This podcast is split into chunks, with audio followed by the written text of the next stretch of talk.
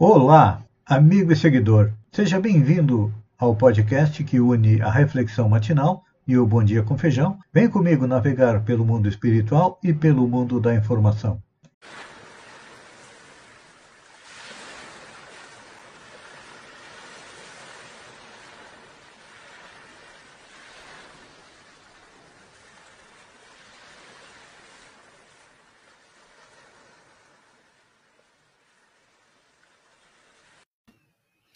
Olá, amigo e seguidor.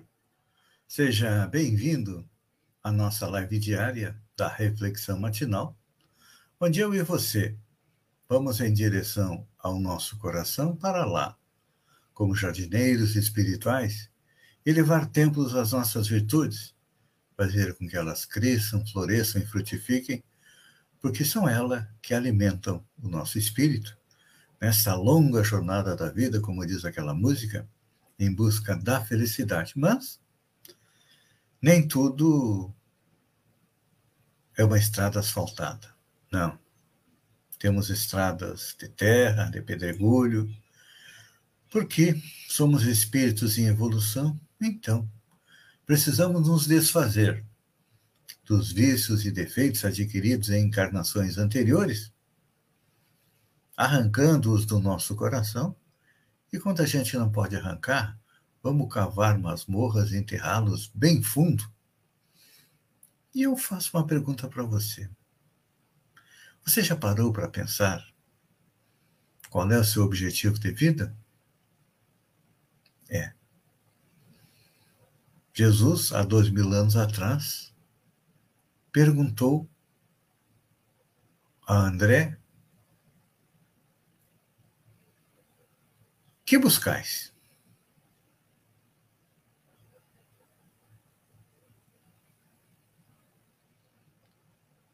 E você? O que busca? Quando Jesus falou aquilo, perguntando a André e a João, isso está no Evangelho de João, há dois mil anos atrás, ele estava se dirigindo a humanidade, porque os dois apóstolos representavam a humanidade, que estava sem rumo. Porque, e hoje ainda? Qual é o rumo que a humanidade caminha? Qual o rumo que você segue? Todos dizem: eu busco a felicidade. E a grande maioria busca a felicidade na aquisição de coisas materiais, porque o nosso espírito está encarnado. Mas é importante nós lembrarmos que a vida na matéria é transitória. Quantas vezes nós já reencarnamos? De acordo com os cálculos feitos por Allan Kardec, mais de 100 mil vezes nós já estivemos no planeta desde que chegamos no reino nominal. Lá no início, éramos simplesmente um macaco que olhava para o céu, via as estrelas e não entendia o que elas eram. Hoje, quando nós olhamos para o céu, nós vemos as estrelas e compreendemos que são corpos celestes, que refletem a luz, os sóis têm luz própria, e sonhamos ir para as estrelas deixar é o planeta. Em busca da felicidade, porque aqui a Terra é um vale de lágrimas. Então, será que realmente está correto o nosso objetivo? De irmos em busca das coisas materiais? Vamos analisar quando nós conquistamos algo de material. Um exemplo. Qual é o maior objeto de devoção das pessoas hoje? De cobiça? É um telefone celular. E aí nós compramos o último modelo, fazemos em 24 prestações, porque o preço às vezes está em torno de 10 mil reais, um top dos top. Suamos para pagar e quando sai o modelo seguinte, nós nos sentimos desesperados porque já estamos desatualizados. Não podemos ostentar o nosso animalzinho de estimação, como eu digo que é o nosso celular. Então, enquanto nós tivermos aspirações materiais, é claro que não seremos felizes. Por quê? E por que, que nós vamos em busca das coisas materiais? Porque ainda estamos ligados à Terra e temos dentro de nós as duas maiores chagas que são o orgulho e o egoísmo. O orgulho faz pensar que nós somos melhor que os outros. Eu sou eu moro em Santa Catarina, eu sou da raça branca, eu tenho um nível de vida superior aos nordestinos, a este e aquele, aos africanos e até aos asiáticos. Isso é orgulho. Depois vem o egoísmo. Não, eu quero tudo para mim. Eu almejo ter o melhor nível de vida possível, com tudo de bom dinheiro, viagens, festas. E aí, final de ano, quando fomos para a praia, pular sete ondas, brindar, nós cantamos aquela música. Adeus, ano velho, feliz ano novo. Que tudo se realize no ano que vai nascer. Muita saúde no bolso, Covid para dar e vender. E aí, estamos vendo a Covid se alastrar como um rastilho de pólvora por toda Santa Catarina, porque não seguimos aí as prescrições da saúde. É. Nós somos como aquela presidente americana do filme Não Olhe para Cima, que negava que um cometa iria atingir a Terra e finalmente atingiu ela conseguiu se salvar. Mas 99,999% dos habitantes da Terra morreram. Pois é. É um spoiler do final do filme. Não deveria, mas é interessante a gente perceber que a gente não quer olhar, não é para cima, mas não quer olhar para dentro de nós para tentar corrigir os nossos defeitos, os nossos vícios tendo um novo objetivo na vida, que é o quê? Compreender que a vida espiritual é a verdadeira vida, que é para lá que nós vamos e é de lá que nós viemos. Todas as conquistas materiais ficam aqui. E muitas vezes para a família brigar. Mas todas as conquistas espirituais nos acompanham. São a nossa bagagem espiritual. Então, vamos procurar é curar as moléstias da nossa alma, do nosso espírito, lembrando que as duas principais são o orgulho e o egoísmo. Então, claro que para isso acontecer, nós precisamos ter um mínimo de desapego, ou seja, procurar nos contentar com aquilo que está ao nosso alcance. Vivermos um pouco com um pouco mais de calma, com um pouco mais de tranquilidade, trabalhando. Realmente precisamos trabalhar, porque trabalho é uma lei da natureza é através dele que nós é, conseguimos o sustento para manter o nosso corpo. Mas temos que ter em mente que só vamos parar de chorar, de sofrer, quando nos preocuparmos com o nosso espírito. Pense nisso, amigo e seguidor.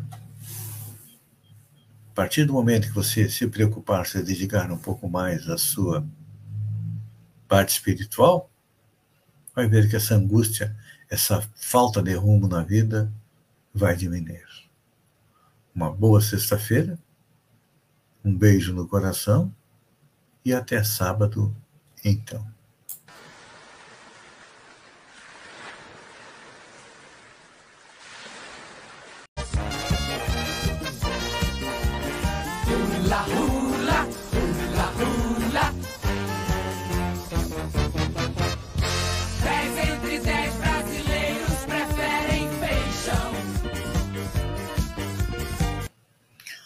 Olá, amigo e seguidor. Seja bem-vindo à nossa live do Bom Dia com Feijão, onde eu convido você, vem comigo, vem navegar pelo mundo da informação com as notícias da região, Santa Catarina, do Brasil e do mundo. Começamos com notícias de Balneário Gaivota. Casos da Covid aumentam 600% em Balneário Gaivota em uma semana. É, de acordo com os dados do estado de Santa Catarina, divulgados pelo portal da NSC, na região do Vale do Mampituba, Balneário Gaivota, em uma semana, teve um aumento de 600% nos casos de Covid. Passo de Torres, 29%, Praia Grande, menos 14%, Santa Rosa do Sul, 450% a mais, São João do Sul, 100% e Sombrio, 68%. Sombrio foi 68%, que já vinha com número alto. Para vocês terem uma ideia, nestes primeiros dias do mês, com dados até ontem, Sombrio teve 200 casos novos de coronavírus. É. Bolsonaristas de Santa Catarina estão trabalhando para eleger governador e um senador. O governador seria Jorginho Melo, e o senador seria é, Luciano Hag. Voltando para a nossa região, agendamento de consultas estão suspensos nos postos de saúde de Balneário Rui do Silva. Com a grande demanda de atendimento de positivados por Covid, em virtude da quantidade de profissionais infectados pela doença, o que afeta diretamente o, atendimento das unidades básicas de saúde, a Secretaria de Saúde de Balneário Rui do Silva comunica que estão suspensos os agendamentos de consulta em todos os postos de saúde. A decisão visa preservar a saúde da população diante da nova onda de contágio da doença. A administração alerta que os cuidados de proteção contra a Covid devem ser constantes é preciso utilizar máscara, manter o distanciamento social, higienizar as mãos e estar vacinado. É aquilo que nós estamos percebendo aqui na nossa região, que já vínhamos falando desde o início do ano, de que a pandemia estava avançando celeremente. Santa Catarina vive um momento de, de descontrole da pandemia, diz especialista. Com filas em unidades de pronto atendimento e postos de saúde, Santa Catarina vive um momento de descontrole da pandemia, segundo a professora epidemiologista do Departamento de Saúde Pública da Universidade Federal de Santa Catarina, Alexandra Boink. Os especialistas ouvidos apontam para a circulação da variante Ômicron do coronavírus e do vírus influenza H3N2 além das festas de final de ano e aglomerações como fatores resultantes nas filas de pacientes. Muitas cidades de Santa Catarina têm registrado filas nesses primeiros dias de janeiro em unidades de saúde com pacientes com sintomas respiratórios. Em municípios turísticos como Florianópolis e Balneário Camboriú, também houve flagrantes de aglomeração nas praias, assim como em todo o litoral catarinense, não é? Tudo que a cidade fez a sua festa agora, vêm as consequências. Imagens de drone mostram estragos do tornado em Santa Catarina. Imagens de drone cedidas pela Defesa Civil mostram os estragos causados por um tornado que atingiu Timbó, no Vale do Itajaí, na quarta-feira, dia 5. Cerca de 30 pessoas precisaram sair de casa para se abrigar com amigos e parentes. Ninguém ficou desabrigado ou ferido coordenador da Defesa Civil, Fábio Mellery, informou que aproximadamente 30 indústrias ou comércios e 50 residências foram atingidos. Os danos abrangem destelhamento e queda de árvore em cima de imóveis. Os ventos chegaram a 130 quilômetros, de acordo com a meteorologia. Custo médio de cada preso em Santa Catarina é de R$ 3.430 ao mês. Em Santa Catarina, um preso custa, em média, R$ 3.430 por mês, segundo dados repassados pela Secretaria de Administração Prisional e Socioeducativa, SAP, com exclusividade ao site G1 Santa Catarina. O valor corresponde ao que é gasto com as necessidades básicas de detentos, salários de servidores, serviços de escolta, tecnologia, custos envolvendo penas alternativas, entre outros. O valor é maior do que a média nacional. Segundo o documento elaborado pelo Conselho Nacional de Justiça, em parceria com o Departamento Penitenciário, DEPEN, e o Programa das Nações Unidas para o Desenvolvimento, o PNUD, a média brasileira gira em torno de R$ 1.800. O estudo foi divulgado em novembro. Eu lembro que, à época, nos, num dos governos anteriores, foi iniciado um processo de privatização das prisões que tornaria é, o sistema menos oneroso. Não é o que parece. Olha só. Essa aqui é boa. Ganhador da Mega Sena retira o prêmio de 189 milhões de reais. A Caixa Econômica Federal informou nesta quinta-feira que um dos vencedores da Mega Sena da virada deu entrada para retirar o prêmio milionário um morador de Cabo Frio, no Rio de Janeiro, o sortudo receberá 189 milhões de reais. Outros 14 ganhadores do prêmio participaram de um bolão em Campinas, no interior de São Paulo. Até esta quinta, 10 cotas entraram em processo de retirada da outra metade é, do valor. Só para a gente lembrar, a Mega Sena da Virada teve um prêmio de 378 milhões de reais e os números sorteados foram 12, 15, 23, 32, 33 e 46. Essa aqui é notícia boa para quem tem cachorro. STF vai decidir se municípios podem proibir fogos de artifício ruidosos. O Supremo Tribunal Federal marcou para 2 de junho o julgamento sobre a validade de uma lei municipal que proíbe a soltura de fogos de artifício e artefatos pirotécnicos ruidosos. O caso tem repercussão geral, ou seja, valerá para todos os tribunais.